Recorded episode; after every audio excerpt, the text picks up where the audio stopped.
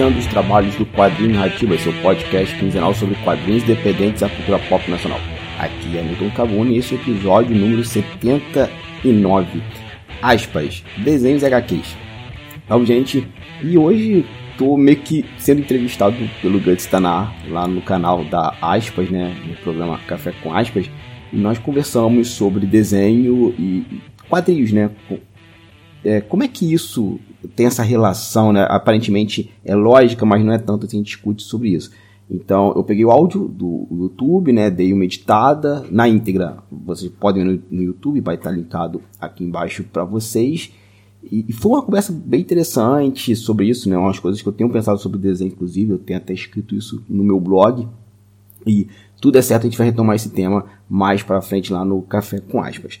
Então, antes de passar para o programa, vamos para os recadinhos da nossa quinzena. Primeiro que eu quero indicar dois podcasts sobre quadrinhos, só que um sobre pesquisa de quadrinhos, que é o pessoal do Observatório Carioca de Quadrinhos, né? O podcast Observatório HQ, que é bem legal, tem discursos muito bacanas sobre quadrinhos, tem um papo muito, muito bom. Então, gente, tá aqui linkado na postagem. E outro é o pessoal do Gaivota Cast, que é um podcast sobre quadrinhos, aí no caso mais da parte da produção, divulgação de quadrinhos independentes nacionais. E é bem legal, vou colocar também o link deles aqui para vocês, tanto do podcast como do Instagram deles. Então, dê uma conferida, dê um apoio no Catarse deles, que é um projeto bem, bem bacana. E, e vamos lá para o financiamento coletivo. O meu amigo Diego Marinho está lá com o seu quadrinho Professor Martin, que conta as aventuras e desventuras de um professor de artes, assim. É bem legal e o Diego tá colocando umas coisas bem legais no Instagram dele. Vou colocar tudo linkado aqui na postagem. E também tem o, o financiamento coletivo do Rafael Bento, que é o quadrinho Pandemônio. Tá indo muito bem, já tem algumas metas batidas, ele colocou outras surpresinhas lá. Então o link vai estar tá aqui na postagem. E temos a campanha de financiamento coletivo do meu amigo Cyber Pagé, que ele está publicando o quadrinho Licanarquia lá pelo Catarse, assim. Eu vou dar uma lida aqui rapidinho no texto que está aqui no, no, Catarse, que é o seguinte. É, esta campanha surgiu de forma espontânea a partir de um processo criativo desenvolvido por dois quadrinistas e pelo convite da editora Atomic, que encantou-se com o álbum. Licanarquia é uma obra singular na HQ de terror brasileiro, por conectar a essência poética e filosófica do universo ficcional da aurora pós-humana criada por mim, Cyber Pagé, a tradição do terror dos quadrinhos brasileiros que tem como um dos seus expoentes o grande Toninho Lima. Então, gente, o link vai estar aqui na campanha. O Sábio Pajé é um cara espetacular. Tem um vídeo explicando a campanha, o quadrinho, da onde surgiu, os desenhos, etc, etc. Então, bem uma conferida aqui no post dele. E para encerrar, vamos aqui com áudio, né, para ouvir meu querido amigo Daniel Miranda lá do perfil do Instagram Negro Geek. Salve rapaziada, tudo bom? Aqui é o Daniel Miranda, lá do Negro Geek do Instagram. Eu tô passando aqui para convidar vocês para conhecerem a nossa campanha no Catarse do Tecnodreams. Tecnodreams é, é a HQ que inicia o selo Negro Geek pela editora Ultimato do Bacon. É um selo editorial voltado para publicações de autores e autoras negros. E nessa primeira publicação, Tecnodreams discute, entre outras coisas, o mito da meritocracia com base na pedagogia do oprimido do Paulo Freire. É uma HQ escrita e desenhada pelo artista paulistano Isaac Sagara, que faz parte do que fez parte né, do projeto Narrativas Periféricas da editora Nino. Ele lançou lá a HQ Quando a Música Acabar, já fez um trabalho para a editora Draco também, é, ilustrando a HQ A Máscara da Morte Branca. E a campanha já está em reta final, então convido vocês a conhecerem lá catarse.me barra Tecnodreams, tudo junto. E é isso. Um abraço. Então, gente, é isso. Recados dados. Já falei demais. Muito obrigado pela atenção e fiquem agora com o programa.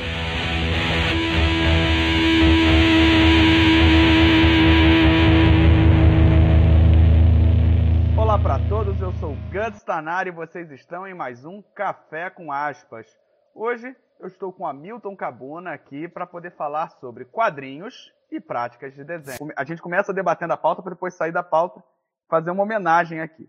Se eu tô na aspas hoje é por causa do Cabu, né?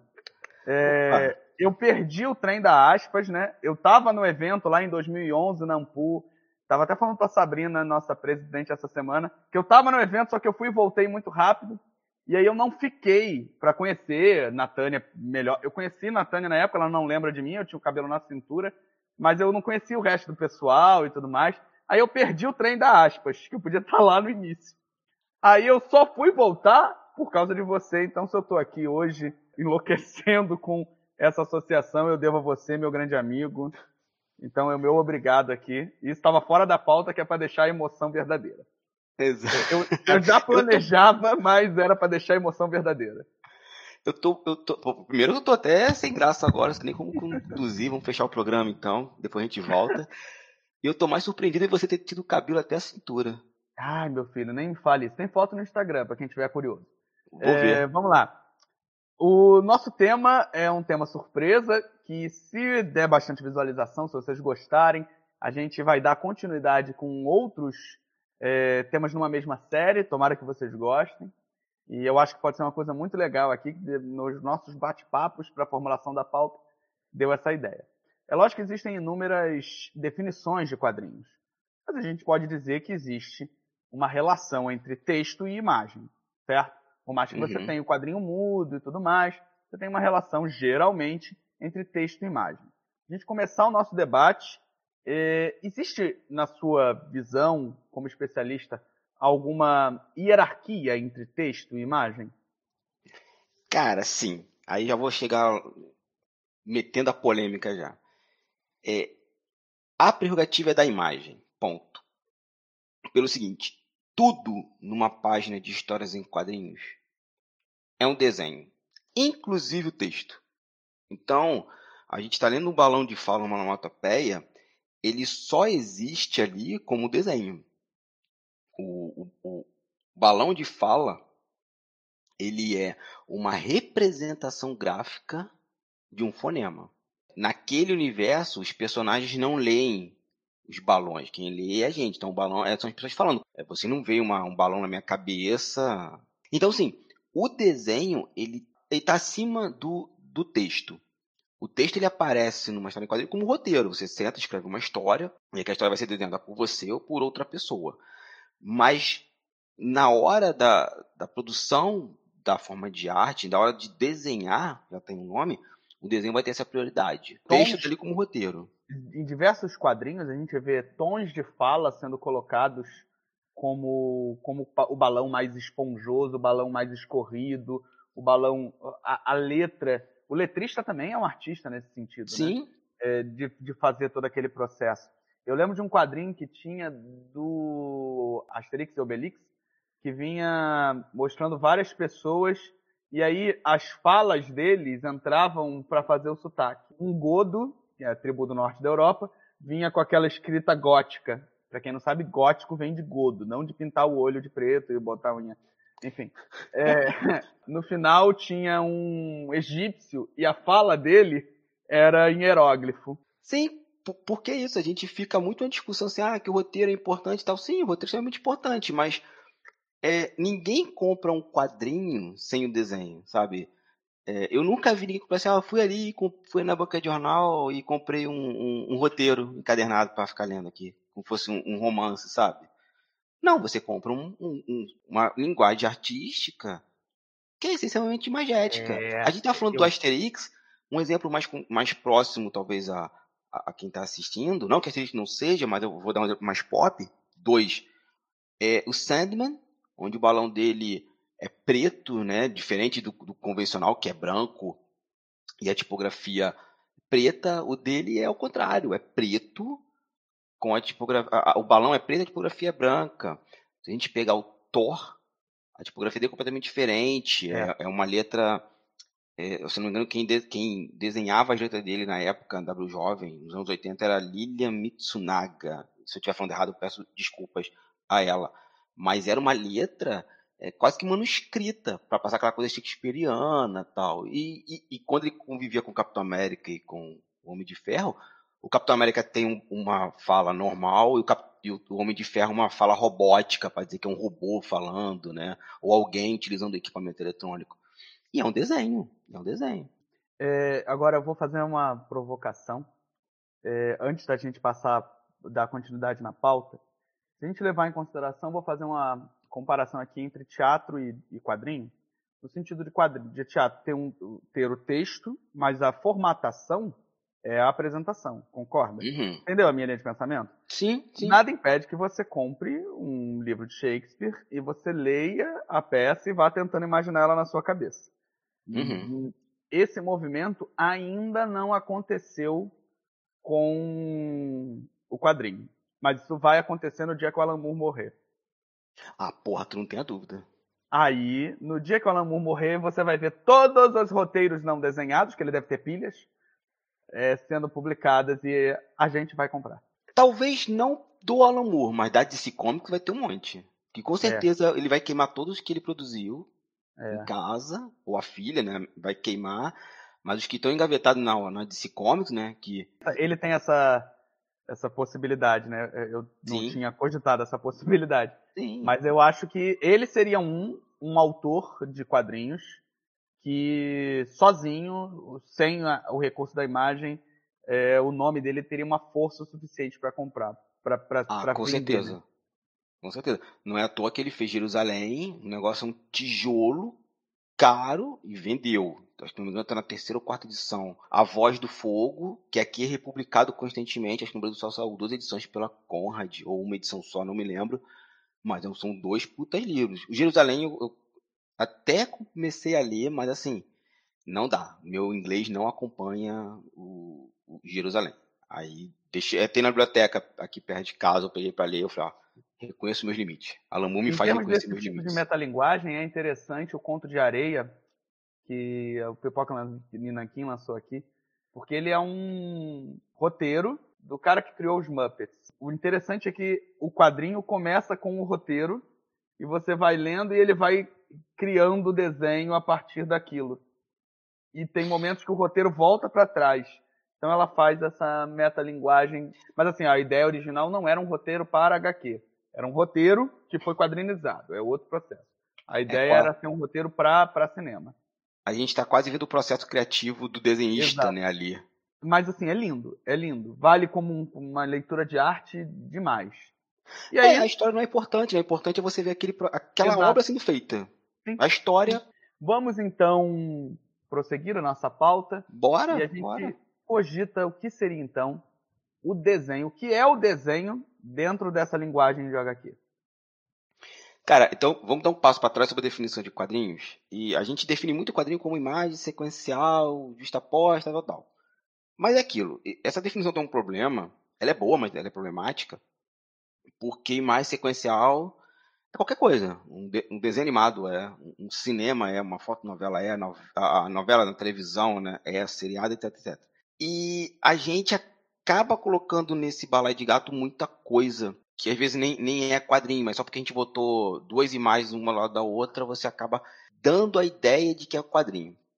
E quando eu vim para cá, eu, eu, comecei a vir para aqui para Portugal, eu vi um vídeo do professor Alexandre Link, que ele está falando sobre essa coisa da linguagem dos quadrinhos, e ele indica uma autora, eu comprei o livro dela, né, físico, eu peguei o e-book, que o livro é o Comics and Language, é Remaining Critical Schools of the Form. E ela vai sair dessa ideia de arte sequencial para um conceito narrativista. O que ela quer dizer com isso? Quadrinho ele é uma forma de arte que está acontecendo tudo ao mesmo tempo. Você não tem como fazer isso no cinema, por exemplo. Você precisa de cenas cadeadas, o teatro, o, uma série de televisão, animação, tudo. O quadrinho não. Tudo acontece ao mesmo tempo. Então, a nossa atenção vai focando em cada momento. Mas e você pode trabalhar tanto com você vários... pode abrir a página e olhar o último quadrinho antes de ler o primeiro? Isso, exato. E tudo acontece ali. Só que quando eu estou vendo um momento, os outros somem, porque aquele é o presente. O que, que isso tem a ver com o desenho, né? É, tudo no quadrinho, como eu falei atrás, é um desenho. Inclusive a página do quadrinho. Ela é um desenho. Ou que o Arlen vai chamar de um meta-quadrinho, né? Aquele a composição, o design da página é um desenho por si só. Então, novamente, quadrinhos é uma linguagem imagética, o desenho está acima do texto. O desenho ele funciona para contar história. Ele não é necessariamente importante para embelezar aquilo. Ah, dependendo da história, o excesso de detalhes é ruim. E às vezes, dependendo da história, o contrário também é verdadeiro. A gente tem uma coisa na escola de belas artes, né, quando eu sou formado em gravura, foi até uma fala do professor Otávio Aragão, que também é da Aspas, que ele fala assim: quando a pessoa é iniciante no quadrinho, ela tem uma tendência de fazer o seguinte é, no desenho: olha como eu desenho para um cacete, ao invés de que olha como eu conto uma boa história. A gente tem que começar a fazer as escolhas do, do dado de desenhar. Então a primeira coisa que tem que pensar em fazer o quadrinho é: é um desenho. Ponto. Desenho bonito, desenho feio, são questões estéticas. Aí é, é gosto individual ou gostos de uma sociedade. Mas o desenho tem uma função na, de contar história também. Uma linha, uma mancha que vai simular uma sombra, uma textura, ela está em função de contar aquela história. Aí cabe ao artista dosar o, o, o excesso daquilo na hora de contar aquela história, na hora que ele vai selecionar uma cena, na hora que ele vai é, ou não desenhar uma cena, né, para criar uma, uma, outra sensação para quem estiver lendo. Igual em mangá que geralmente exclui aquele, ele tira o teu fundo e coloca uma cena de, de movimento no fundo para você focar no momento de ação. Eu é. acho que também é Bleach que o autor ele tem como uma das práticas contínuas dele em momentos mais agressivos tirar aquele fundo, né? É, esse debate no mundo do mangá e do anime é muito comum esse debate sobre é, a qualidade do traço. Porque eu uhum. acho que o, o, traço americano, bota isso aí entre aspas, né, o traço estadunidense, no mercado de super-herói, por exemplo, e existem, óbvio, excelentes desenhistas, desenhistas dentro de um padrão normalmente aceito, né? Mas eles têm, eles guardam muitas semelhanças entre si porque é uma indústria no sentido de, de fazer formas, né? Digamos Sim. assim. Eu acho que o processo do mangaka, embora ele seja outro tipo de processo fabril, você tem espaço para traços muito diferentes para contar aquela história. E aí a gente passa para uma outra pergunta. Nesse sentido, um bom desenho é um desenho que é eficiente na comunicação? Aí vem um, outro lance polêmico, né? Com o quadrinho de, de, de super-herói principalmente. A gente olha pro trabalho do cara, nossa, que desenho lindo. Público acha aquilo maravilhoso. Tem três caras da indústria que eu não gosto do trabalho deles, porque eu acho um trabalho mega datado. Um é o Jim Lee, fez X-Men, explodiu e tal. Mas você pega o Jim Lee de hoje e olha o Jim Lee de X-Men há 30 anos atrás, a mesma coisa. O que ele fez mais diferente aí nos últimos 20, 15 anos foi silêncio que ele fez uma manchinha de aquarela. Aí você pega o, o, o, outro, Alex Ross, é quase que pintura, mas vamos botar nesse balaio de gato, que é um desenho é. Ele trabalha com narratologia de quadrinho, então é, é entra dentro do, do, do, que você está trabalhando. Sim, e, e, assim, é um trabalho, é um desenho mega duro, né? O Superman tá voando, é, é quase uma foto. É uma foto, né? Ele tira, faz poses, tal, não sei o quê. Eu acho que o domínio da técnica do Dini e do Ross ah, é muito boa. E o terceiro é, um, é, um, é o David Finch, que inclusive eu sigo o canal dele no YouTube, que é muito bom ele como professor, ele é excelente, mas eu não gosto do trabalho dele. Por que eu dei esses três exemplos? Porque são três caras que estão na mídia, eles tudo que eles fazem explode e tal. Mas é aquilo. O Jim Lee, como eu falei, é um desenho datado, é um desenho típico dos anos 90 e ele ficou lá. E pro público dele tá tudo certo. O Royce é um, é, ele resgata uma aura de ouro, né? Daquela, daquela desenho clássico, quase uma coisa é, Norman Rockwell aplicado aos quadrinhos e alimenta aquela ânsia do fanboy, da fangirl, de oh, se os super-heróis fossem de verdade, seriam assim. E o David Finch, como ele é filho, né? Ele, ele, nasce ali na Image Comics, ele tem aquela coisa de desenho, ah, os caras fortão, luz e sombra tal. Mas quando você olha e ultrapassa o desenho, aí vem, o desenho da figura humana desses três caras é muito bacana. Mas quando você ultrapassa isso, tu vê que o desenho não é tão bom assim. Por exemplo, o Jin Lee, a textura dele é a mesma para muita coisa. Então, o pelo de um cachorro é muito parecido com o, a pena de um pássaro. Tu vê o Royce, é aquela coisa dura, estática, sem vida. E tu vê o David Finch, ele sai tacando luz e sombra tudo, textura, linha, rachura, papapá, e fica por isso mesmo. A molecada vê aquilo fica doida, mas quando você, novamente, você começa a estudar, tu fala, cara, isso aqui não é tão legal assim, isso aqui não funciona para a história, não precisava de tanta sombra. Então o desenho no quadrinho, ele tem que ser funcional sim àquela história.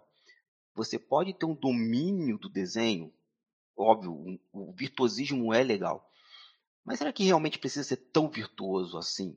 E depende muito do que tipo de história você está contando, de que gênero você está falando. Por exemplo, o mangá. Se pegar dentro do próprio mangá, você tem o Bleach, que eu acho um, um, desenho espetacular, e você tem do outro lado o Katsuhiro Tomo, que também tem um desenho espetacular e também faz mangá, mas é outro tipo de desenho. Você consegue identificar aquele padrão. O desenho do Bleach funciona em Bleach, o desenho do, do Katsuhiro Tomo funciona em Akira. E os dois sabem desenhar, os dois sabem trabalhar com textura, tudo isso. Como gente estava falando um pouquinho atrás, o autor do, do, do Bleach sabe como desenhar o cenário. É uma conversa de duas pessoas. Eu não preciso de porradaria. O cenário é mega rebuscado. É porradaria entre duas ou mais pessoas, o cenário some. Porque o mais importante é aquilo. Então, sabe, saber desenhar também é saber fazer escolhas. Em que momento eu tenho que desenhar pra cacete? Em que momento eu só saio e a história é mais importante? O do Akira, ele desenha os cenários ainda, só que ó, é uma cena de velocidade. Os cenários ficam com pouquíssimo detalhe e mais linha de, de ação. Então o desenho, ele tem que servir para contar história. E não tem que ser belo o tempo todo. Você não tem que fazer tudo o tempo todo. É, outro cara que eu, eu fico cansado de ler é o seu Brian Hitch, fez Supremos e tal. Ele trabalhando com foto, com hiperrealismo. É um saco. É um Era saco. isso que eu ia falar. A visão que eu parece tirando a, a ideia de musculatura e de corpos, uhum. é, principalmente do, do quadrinho estadunidense, que tem todo aquele apelo sexual, especialmente para mulheres e tudo mais, para o desenho que é feito de mulheres, uhum. é, você tem uma, uma máxima como se o desenho bom fosse o desenho realista. Quando, na verdade, isso não necessariamente está ajudando a contar uma história. Nem um pouco. Eu, por exemplo, um dos melhores quadrinhos que eu li na minha vida é do Inferno. E do Inferno explodiu a minha cabeça. Uhum. É, só que do Inferno não tem um traço que possa ser chamado de realista. Mas ele retrata uma luz e sombra que tem tudo a ver com a era vitoriana e com o clima que ele está querendo te, te, te passar. Eu admito que quando eu olhei o traço de Do Inferno eu tinha 12 anos, eu não gostei. Você se afasta é uma coisa que foi mais recente. Agora, curiosamente, eu não gosto do traço do Frank Miller e Cavaleiro das Trevas fez o sucesso que fez, apesar do traço. Agora, o traço do Frank Miller para as obras dele, eu sei lá, eu não sei se é, se é problema meu também com o extremo xenofobismo do ator, do autor, e do fato de eu ter analisado o Cavaleiro das Trevas na minha na minha dissertação e aquilo, embora eu não estou criticando a qualidade, é um excelente quadrinho, tá? Mas ele constrói o arquétipo do, neoliberal, do, do, do neoliberalismo. O, o, Batman é o homem que se faz por si só e que se sente no direito de bater nos outros. E é, é, é... ali você tem uma série de leituras muito complexas se você for contextualizar o momento que, que os Estados Unidos viviam naquela época, né? Sim, ele, ele é Reagan, total, né? Então, total que 85... Reagan, que é o período que eu estudei, gente. Desculpa, eu sou de história, faz funciona assim. Mas olha só, o, o desenho do Miller eu gosto muito daquele desenho antigo do Miller, além Demolidor, eu acho lindo, porque ele tem um desenho muito esquisito. É esquisito. Mas que funciona muito bem com o Demolidor, aquela luz e sombra, aquela coisa Eu acho que funciona muito em Sin City. É, porque Sin City já é ele liberado das amarras editoriais e fazendo o que ele quer. Aí ele vai trabalhar com luz e sombra, com linha, com, com a linha branca em cima do papel preto, tinta branca. E o e vermelho em momentos chaves, né? Ou amarelo, né? A Isso, cor homem amarelo, em momentos, né? em momentos chaves. Mas é engraçado ter falado do inferno, eu vejo muita gente que estuda quadrinhos, estuda quadrinhos e fala assim, ah, do inferno desenho, o cara não sabe fazer desenho. Eu falei, gente, o, o cara se baseou nos trabalhos do jornal do século XIX para fazer aquilo. Era aquele tipo de desenho, aquela, aquela mancha, aquele excesso de pontilismo, de linha, para mostrar aquela sujeira, aquilo é o, é o jornal londrino. O, ou seja, o cara tem tanta consciência do desenho dele que ele foi lá atrás para poder dar mais. É, aí vem uma, uma palavra esquisita assim, mas, mas dar mais veracidade à história é, do Alan Moore. É ambientação. Ambientação. Isso. Você é se sente dentro daquele contexto. Do Inferno cria... foi um quadrinho que eu obriguei minha mãe a ver. Minha mãe, ela sentava todo dia com aquele quadrinho pesado, reclamava da letra ser miúda, mas ela leu e realmente admitiu que é algo maravilhoso. Um outro exemplo bom para a gente falar sobre isso, e assim, até certo ponto comum, é mouse. Sim. O quanto a, a, ali o desenho está numa função. E, a, e, quando você vê o, as outras coisas que o Art Spiegelman fez, o quanto ele ali está estilizando o desenho dele para contar algo. Inclusive, se você pegar as primeiras páginas, nem mouse, os personagens usam máscaras. Não, aquilo ali em, é, que, é, acontece nas primeiras páginas. Uhum. Mas aí ele está usando uma metalinguagem. Né? Toda vez que ele está usando o tempo em uma das, das linhas cronológicas, é, as pessoas usam a, as pessoas usam a máscara quando está acontecendo no tempo real dele. Mouse é, é leitura eterna, né? É, e eu, quando a gente estava debatendo, eu te dei o exemplo do Mob, né? O autor do Mob Psycho 100 e Sim. de One Punch Man. Para quem não sabe, ele a gente não sabe nem o gênero, né? Porque a gente só sabe One. É, eu tenho conhecido, tenho conhecido não, um youtuber uma vez falou que seria legal se ele fosse um chinês só para quebrar o estereótipo de superioridade que o japonês tem. Ele fez um quadrinho na web, né? E fez um baita de um sucesso, só que ele fazia de qualquer maneira. De qualquer maneira, entre aspas, gente. Ele não esmiuçava o desenho dele. Então ele parecia storyboard, né? Até Sim. certo ponto. Começou a fazer muito sucesso, todo mundo gostou muito. E o Miura pegou e fez os desenhos e ele está sendo publicado, a edição que virou anime, que fez muito sucesso, é a, a edição com os desenhos do Miura, que é um desenhista que tem um, uma qualidade de realismo muito, muito forte. Mas se você for pegar, a narrativa do desenho é do Oni. É muito fascinante o quanto o contar a história é do homem, do Oni.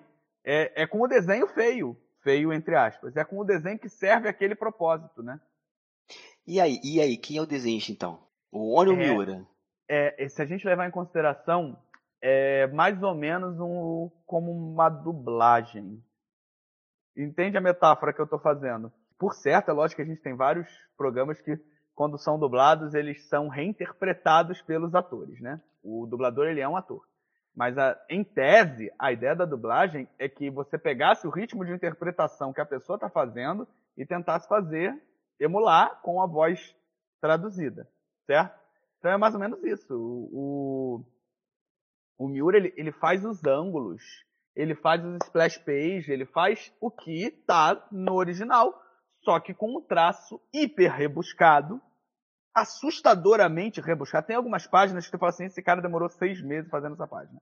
Porque é muito, muito, muito bem cuidado, digamos assim. E que eu acho extremamente maçante de ler. Eu acho que em algum momento é tanto detalhe que eu fico. É como ler Brian é, é um pouco cansativo. A outra obra do Oni que fez sucesso, que é Mob Psycho 100, que eu falei aqui, é, o mangá é desenhado por ele. Só que com algum cuidado. O desenho uhum. continua não sendo o padrão estético que a gente está acostumado, tá? Mas em termos narrativos é maravilhoso, é melhor do que o One. É melhor do que o One Punch Man, no caso. Ele tem uma qualidade de, de narrativa muito grande. Muito Sim. atípica. E que eu falo que o One Punch Man, quem está desenhando é o One, não o Miura.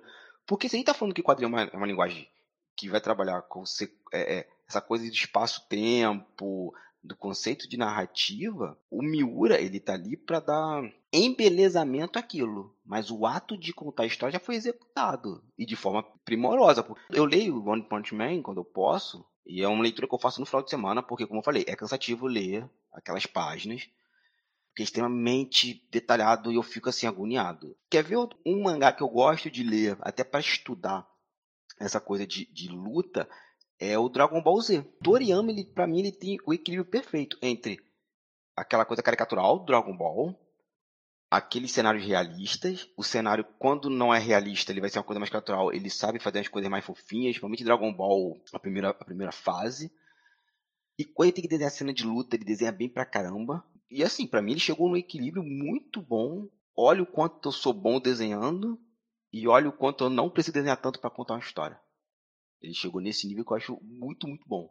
Fazendo um paralelo com cinema aqui, é, eu vejo muitos críticos de cinema criticando filmes que são muito cortados, que aí o camarada, que o camarada não sabe filmar ação, então ele vai picotando e aí você fica, fica esteticamente feio.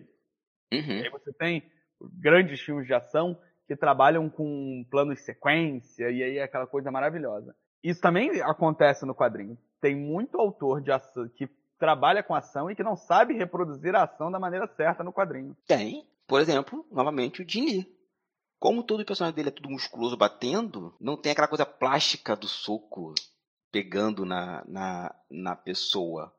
Aí um cara que eu admiro pra caramba, que muita gente critica dentro dos quadrinhos, super-heróis, é o John Romita Jr.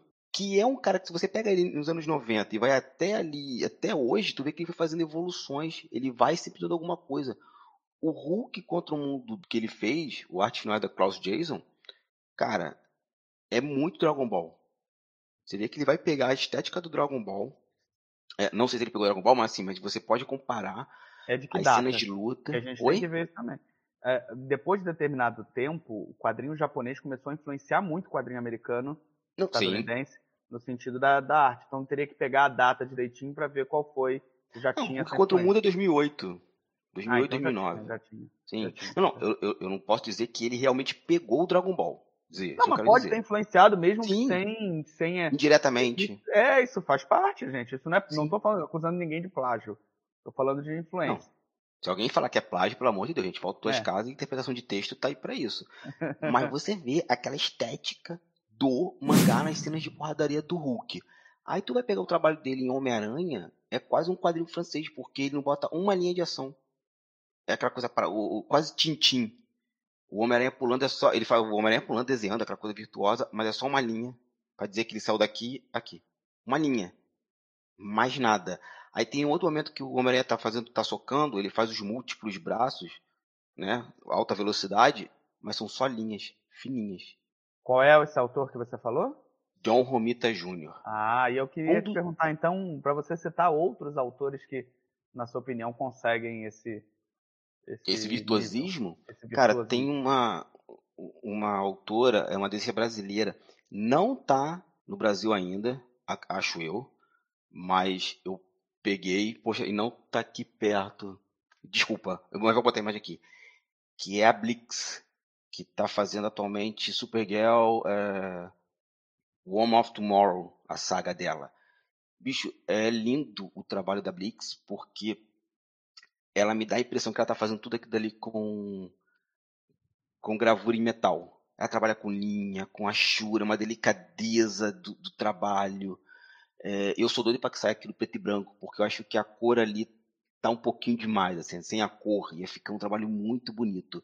Mas a Blix também, quando ela faz a, a, a textura, a tex- você vê que cada coisa tem sua textura certinha, é tudo muito bem pensado, é tudo muito bem planejado na, na história. Ela é uma brasileira, é Blix.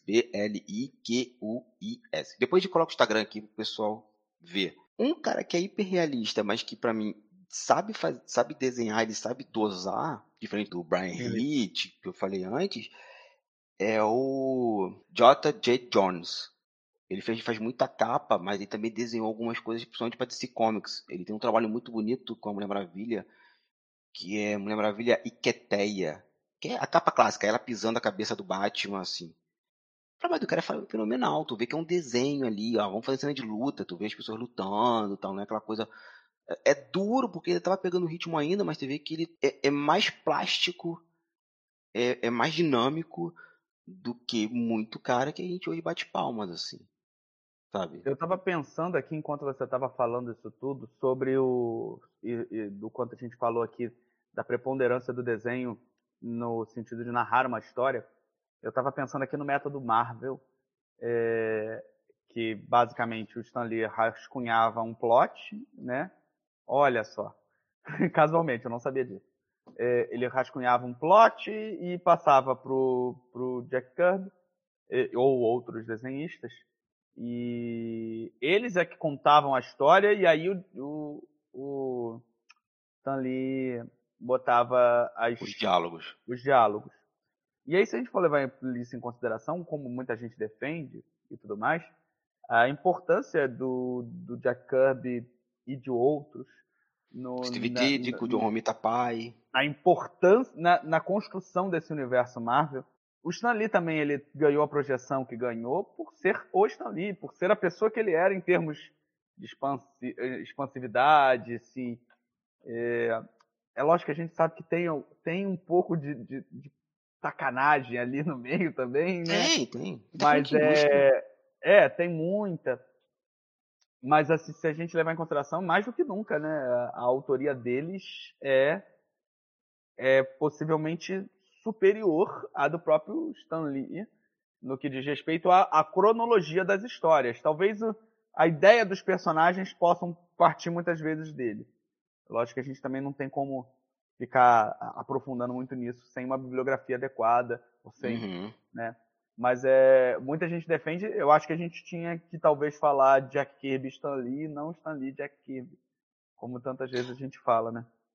Sim, eu, eu, eu sou um que fala assim, ó, Kirby, Didico, John Romita Pai, essa galera ali criou a Marvel. Eles, se a gente tá falando de uma, de uma, novamente, é uma forma de arte que lida com a imagem no papel naquele momento, o Stan Lee, óbvio, dava a ideia, mas esses caras pegavam 3, 4, 10 linhas e criavam 22 páginas. Ah, colocar diálogo é complicado? Pode até ser.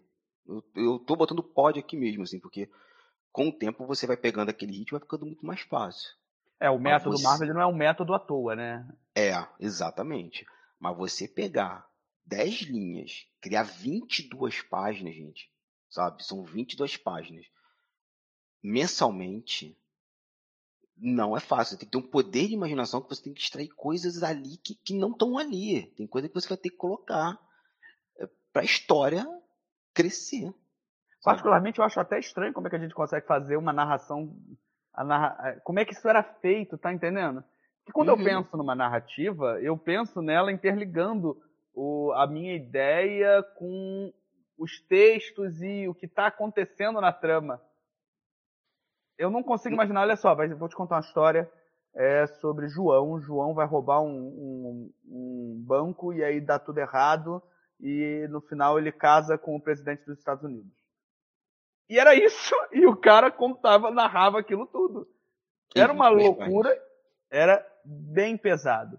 Partindo aqui já para finalmente, porque a ideia hoje era fazer um vídeo curto. Eu sei que vocês não estão acostumados, mas eu também não sei quanto tempo a gente já está aqui. É, não é tão pouco tempo assim, mas vamos embora. Dicas para estudar desenho aplicados nas HQs. O que, que você pode falar para gente? Então, então, gente, olha só. Primeira coisa é que história, que gênero você quer trabalhar. Ponto. Porque se você quer trabalhar, sei lá, com fantasia medieval, não adianta estudar o traço super. É perda de tempo. 1906, né? É. 1906 é aquela. É uma. Ah, aquela do, saga. É 1906, não é? Não, do, você tá falando do Neil Gaiman e do é. Andy Kubert? É, mil, é mil, 1400 e alguma coisa. 1400 e alguma coisa, é. Hoje eu só vou botar o meme do, do, do Faustão falando errou o tempo inteiro pra mim. Mas é isso, você vai, você vai estudar aquilo que você quer fazer, até porque fica mais fácil. Escolheu, escolheu. Segundo, é, escolha alguém. Nós, so, nós, como seres humanos, nós somos criaturas de cópia. A gente só aprende a falar porque a gente ouve pessoas ao nosso redor falando. A gente faz determinados comportamentos porque são comportamentos que a gente reproduz da nossa sociedade. E no desenho vai ser a mesma coisa. Não existe um eremita numa caverna é, criando do nada. Não existe criação do nada. Isso é, é, outra estupidez que acho que um dia a gente tem que discutir sobre isso. Mas assim, goste de uma pessoa, olha o trabalho dela. Tenta olhar o trabalho dela lá atrás. E eu, e eu quero dizer assim, não é copiar ela ipsiliter, tá? É ver assim, como é que ela encontra soluções gráficas para determinados problemas. Um exemplo. Quero desenhar um cabelo loiro. Então, você vai pegar a Blix, essa autora, essa desenhista que eu falei, a Supergirl é loira. Só que ela tá falando na Supergirl um cabelo um pouquinho cacheado, lembra muito ali o, o final dos anos 60, 70 da Supergirl, né? O cabelo liso como estava até então. Bom, eu acho que estava até então, então não estou acompanhando muito DC Comics. Então a Blix faz o cabelo loiro daquela maneira, cacheado. Como é que você, que está estudando desenho, vai fazer um cabelo loiro liso, utilizando o estilo da Blix? Deu para entender? Como é que ela bota o peso da linha? Aí você vai ver assim, nossa, ela quando desenha o exterior do cabelo, a linha é mais grossa. No interior, ela usa dois tipos de linha. Então seria grossa, média, fina. Ela bota as linhas mais finas, mais juntas para criar uma sombra, um volume. Entendeu isso? Beleza. Agora aplica isso num cabelo cacheado numa fotografia. Esquece até o rosto, mas faz isso só no cabelo. Decalca o cabelo, faz foto. Anyway, e se for no papel, se for caneta, se for no digital, o resultado é o mesmo. Porque quando você vai fazendo isso, você deixa de ser uma cópia, você usa aquela pessoa como referência e deixa de ser uma cópia. Por quê? É, o que, que é o, a cópia? É quando você encontra uma fórmula, um método. O que, que é o aprender? É quando você entende o processo e faz ele em outras situações. Ah, beleza. A Blix faz isso com o cabelo tal. A Blix usa lapiseira. Um exemplo, não sei se ela trabalha com lapiseira digital, mas a Blix usa lapiseira. Hum, e se eu fizer com, com lápis? E se eu fizer com lápis 6B? E se eu fizer com lápis 6B com uma ponta e outro lápis 6B com outro tipo de ponta? Que resultados eu vou encontrar a partir de um trabalho da Blix? E eu estou falando um, um trabalho que é o cabelo. Segundo, é entender conceitos básicos de desenho. Então, assim, perspectiva é sim sentar, debruçar, estudar perspectiva. Mas, novamente, como essa perspectiva você trabalha para narrativa. Às vezes você não precisa fazer uma, uma perspectiva mega elaborada com escalímetro, nada disso. Dois, três pontos de fuga, compreendeu, passou a veracidade daquele cenário, aplica. Luz e sombra, mesma coisa. Não precisa detonar toda a luz e sombra, nuance de tom e tal. Entende o funcionamento básico. Nesse momento que eu quero falar é Entenda o funcionamento básico dos elementos constituintes de um desenho e trabalha com eles. Sentiu necessidade? Aí você procura um curso, aí você trabalha com isso. Mais duas dicas para a gente fechar. Penúltima. Faça um mapa de referência. E o que, que é isso? Você gosta desse, dessa pessoa que desenha? Em quem essa pessoa se inspirou? Você desce. Aí você pode descendo. E quem essa pessoa que se inspirou? Você vai descendo. Em geral, eu faço um 3, mais 3 embaixo para cada um, já deu 3, 6, 9, 12. Paro aqui nesses 12. Então já tenho 12 pessoas para estudar. E vou aplicando. Tá, como é que esse artista aqui, sei lá, o número 10 trabalha com luz e sombra? Ah, eu não gostei. Vou pro artista 7. Pô, achei mais bacana, tal. Então eu vou copiar, vou estudar essa aplicação da luz e sombra dele. E para fechar, é se convencer de uma coisa. Ninguém sabe desenhar. Ninguém. Nós estamos aprendendo a desenhar. Desenhar é um processo contínuo que vai mudando com o tempo, conforme a gente vai trabalhando diariamente e vai envelhecendo. Então, às vezes a gente olha para um desenho e, nossa, que desenho lindo. Passa-se dois anos, você olha para trás. Meu Deus, como é que eu achei isso aqui bonito? Às vezes você gosta de um artista hoje, você olha para outra pessoa ou olha para esse mesmo artista dois anos atrás. Gente, eu gostava de Jim Eu gostava de Eric Cross. Eu falei aqui, eu... quando, quando eu lia quadrinhos dos anos 90, eu nunca me é. aproximaria é. de determinados autores que hoje eu adoro. Sim, sim, a gente já foi jovem e inconsequente, porque ser jovem é ser inconsequente. É... E, e, é isso, a gente está sempre desenhando. Então, assim, não, não vejam o desenho, seja ele para quadrinhos, ilustração, concept, ou para vocês mesmo como hobby, mas não veja ele como um fim, mas veja ele como um processo de, até de crescimento como pessoa mesmo, mas como um processo evolutivo. Que assim, a gente vai sair dessa vida sem saber desenhar tudo aquilo que a gente queria. E tá tudo bem. E tá tudo bem. Talvez dentro daquele treinado escopo, você seja um, um grande artista, seja uma referência para outras pessoas. Mas se lá dentro tiver aquela frustração, porra, não consigo fazer a chura que eu queria, tá tudo bem. Se você tem vontade, estuda. Se não tem, pô, não consigo dominar aquilo, tá tudo bem também. Então, acho que essas são as minhas dicas aí pra galera é, é, já começar a enveredar no mundo do, dos quadrinhos. E a mais a importante gente... é desenhar, né? Pega o material e sai desenhando. A gente pode resumir numa máxima que vai denunciar a minha idade, e eu acho que é a sua também que é como já dizia o velho Chacrinha, nada se cria, tudo se copia. A verdade é que Até os nossos ídolos tiveram seus ídolos, até as nossas influências tiveram suas influências. E isso é normal, tá? É Sim. normal. É, a gente aprende dessa forma, né? Então, vamos para os jabás, para a gente poder fechar. É... Hamilton Cabuna, como o nosso público consegue te encontrar? Então, gente, eu estou aí nas internet na vida em vários lugares diferentes. O primeiro é eu tenho um podcast, que é o Quadrinhos Narrativas, tá no site tunolivre.com. Lá, o Gantz já participou algumas vezes, tem que voltar lá, que o pessoal até pede. Estou esperando. Então, não, vamos, vamos fazer isso acontecer. É, eu estou no turnolivre.com, é um agregador, é um, é um, vários podcasts, né? Tem sobre futebol, filosofia, variedade. Nós estamos em todas as agregadores. É só botar turno livre, você vai ver lá a gente, o, o Narrativas e o Papo Canela, Cerveja Barata, Três Unidos e o Mr. Play. Link na descrição. Então, eu estou em outro podcast, que eu faço parte da equipe do Perdido na Estante, que é o podcast oficial do site Leitor Cabuloso, leitorcabuloso.com.br.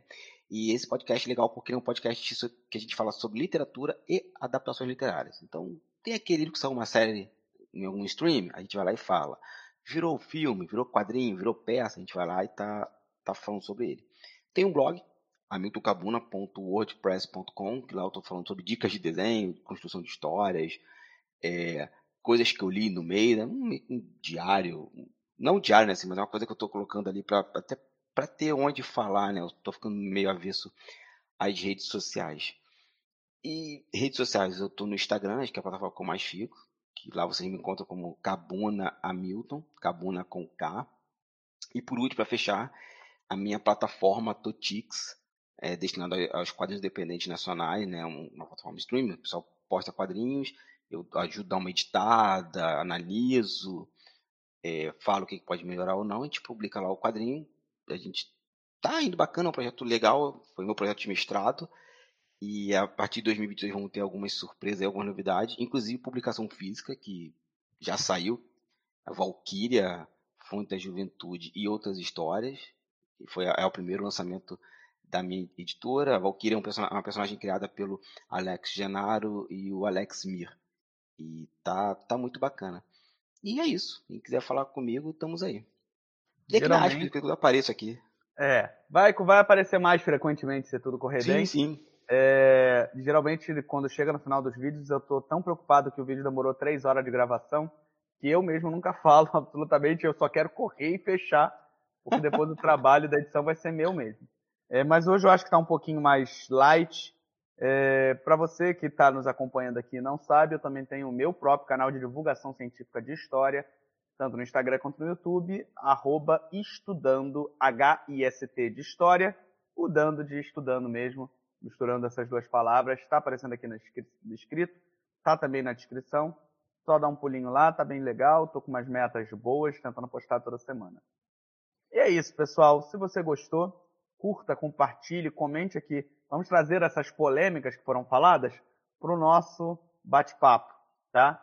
E vamos, vamos pensando em continuar essa, essa, esse debate em vídeos futuros, falando sobre a arte de desenhar e produzir quadrinhos. Muito obrigado, gente.